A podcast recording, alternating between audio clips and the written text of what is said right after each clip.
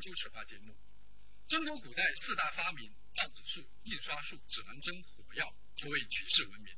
今天我们就来谈谈四大发明之一的中国造纸术和其中的重要人物蔡伦。在中国湖南省耒阳县的一个小山村里，当地村民正在利用山上丰富的竹子资源制造纸张。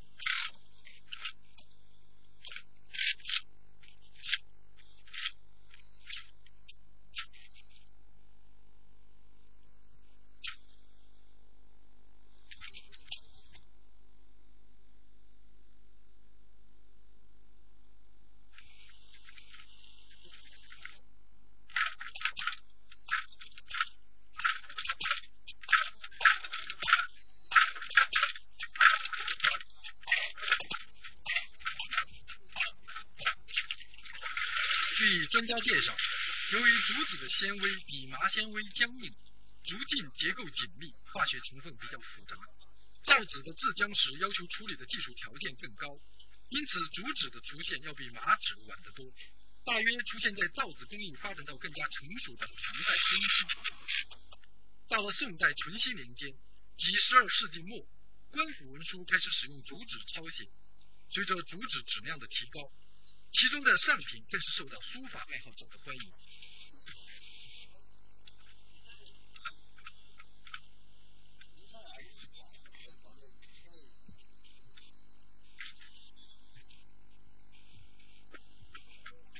今天，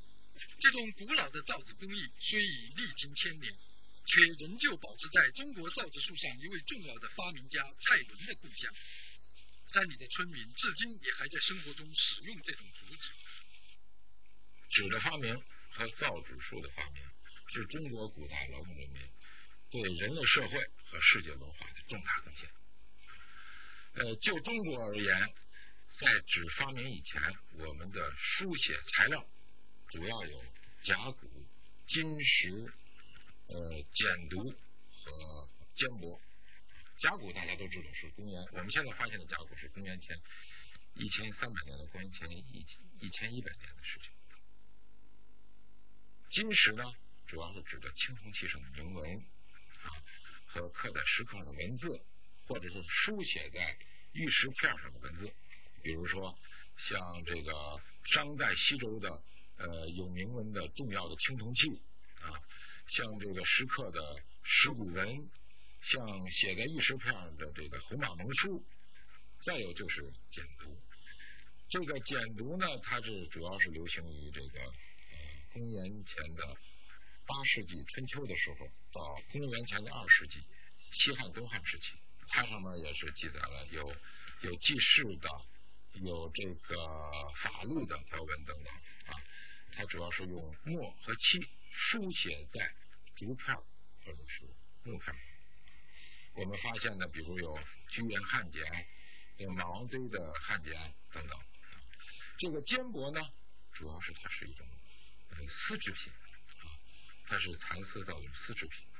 这种东西呢轻便，嗯，书写呢比较方便，但是呢它的价格昂贵。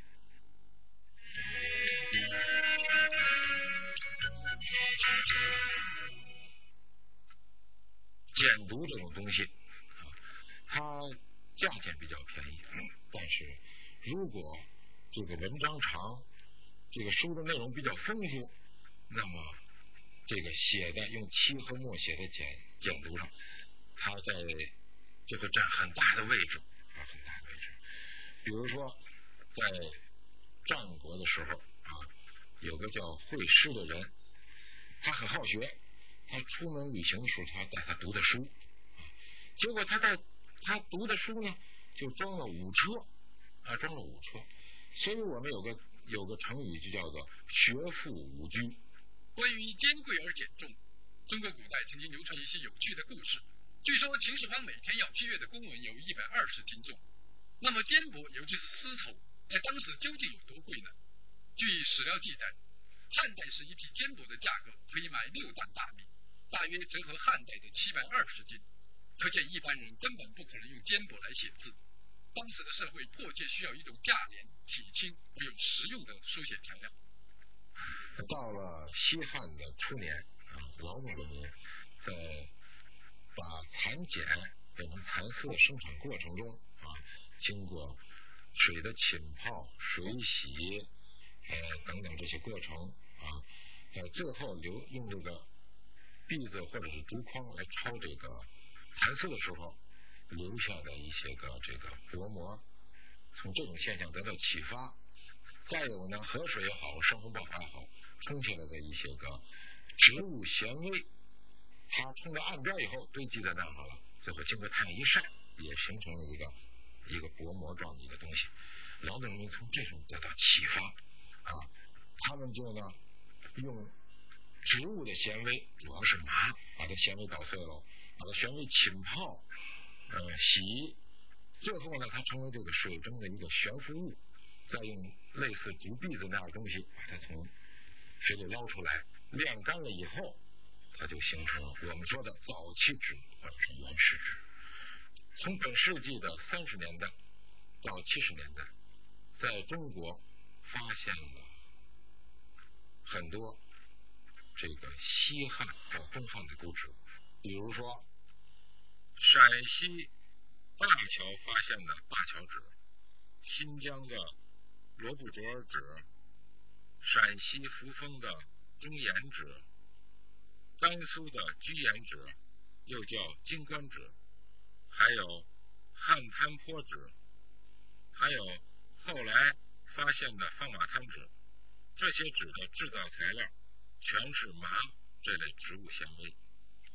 从西汉到东汉，造纸技术在劳动人民的手里在不断的得到进步发展。据考证，“纸”这个字在先秦文献里是没有的，直到东汉人许慎在他写的《说文解字》这部书里才解释了“纸”这个字。我们今天简单的说，纸就是植物纤维经过一定的造纸工艺生产出的一种书写材料。中国的造纸术是经过了一个漫长的过程，逐步发展完善起来的。在这个过程中，有一个发挥了重要作用的人物，他就是蔡伦。蔡伦是东汉时期贵阳人。也就是今天湖南耒阳人，他的出生年代不可考。蔡伦在公元七十五年十几岁的时候入宫，做了宦官，后来做小黄门，一直做到太监中比较高的官中常侍。后来皇帝派他做上方令，去管理皇家的这个作坊，为皇宫生产器物，同时。点做上方做纸啊，为皇家生产纸，所以他对这个许多手传统最古老的手工艺他比较熟悉，所以这样的话他就直接接触到了最原始的那种造纸一些工艺。他做事比较认真，也比较善于钻研，所以他生产的刀剑都是质量非常高好的，所以。当时人们都称他，都称赞他很能干，所以这说明他这个是善于学习的，这个而且的话身体力行的，可以肯定说在蔡伦之前，纸在中国是不普及的，就是说没有大批量的生产，所以在皇宫能见到，但是一般来讲很多地方是没有的，所以当时人们最书写工具的话，还是用木竹。再一个就是丝绸，正因为这种情况，蔡人就发现民间的这这种存在着，原来就有这种在纺织捞丝过程中这种东西，他加以进一步的加工。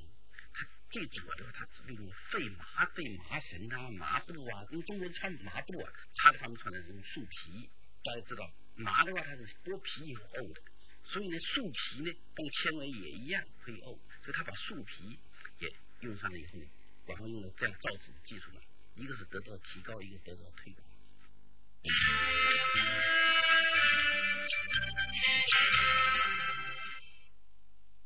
公元一零五年，蔡伦把他督造的一批纸献给了汉和帝，受到了皇帝的夸奖。由于蔡伦曾经被封为龙庭侯，他所督造的纸也就被称为了蔡侯纸。他正是他聪明能干，所以他能够后来得到提拔，能封侯啊。也很不容易了，封侯还是何帝的夫人，就是那个邓太后直接封他，他把自己造的纸又献给了皇帝，等于得到了官方的认可了。所以推广普及就有一个比较好的渠道吧，也应该说是得到社会的承认。蔡伦以后，造纸术在中国正式发展起来。以前的话，应该只只能说已经是一种萌芽或者初始状态。那个是南朝的一个皇帝，他就就公然就宣布，我们皇朝的往来的公文必须用纸，不准用其他的，这样就进一步促进了纸。从此以后，纸在中国的文化交流或者公文往来，包括生活包装，所以造纸在中国就发展的很好。所以蔡伦的话，在中国的造纸术所发发明发展当中，他起了一个很重要的，可以说是划时代的这么一个。公元一二一年，由于牵扯进宫廷的权力之争，蔡伦被迫服毒自尽。蔡伦虽然只活了大约不到五十八岁，但是由于他的努力，使纸这种书写材料终于替代了简牍和缣帛，并且成为举国上下人皆可用的物品。蔡伦对中国历史文化的发展的确功不可没。此后，中国造纸业进入了一个蓬勃发展的时期，各地生产出品种繁多、色彩各异的纸张。比如桑皮纸、哑光纸、防虫纸、五色花签、